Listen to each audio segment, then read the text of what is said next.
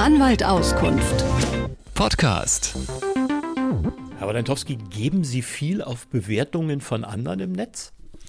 Äh, für mich ist das tatsächlich eine Orientierungshilfe, sowohl bei Produkten als auch bei der Filmauswahl. Bei der Filmauswahl glaube ich es eher. Bei Produkten bin ich schon gespalten.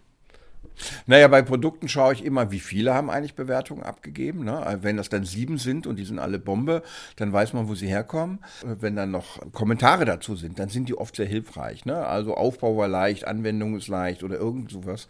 Dann kann das eine Orientierungshilfe sein. Aber ähm, ich verlasse mich da nicht 100% drauf.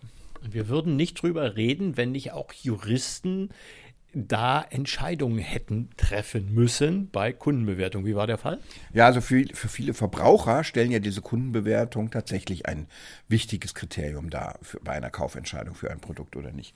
In dem Fall klagte nämlich ein Wettbewerbsverband, weil ein Online-Shop, der hat gesagt, liebe Kunden, wenn ihr uns positive Bewertungen gebt, dann kriegt ihr Punkte. Und wenn ihr genug Punkte habt, dann kriegt ihr, könnt ihr von den Punkten was kostenfrei erwerben.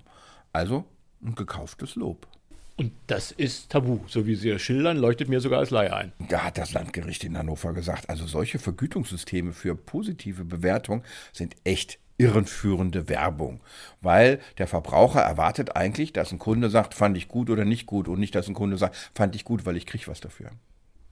Aber am Ende ist die Bewertung im Netz und ist nicht so schnell weg. Ja, aber es ist eine wichtige Entscheidung, gerade im Bereich des E-Commerce, also alles, was man da äh, so erwerben kann und was da so alles passiert. Äh, es ist schon eine ethische Frage und äh, irreführende Praktiken müssen eben angeprangert werden und verboten werden und dann muss es aus dem Netz, kann die Bewertung auch raus. Die, das Unternehmen war auch verpflichtet, dann diese Bewertung herauszulöschen.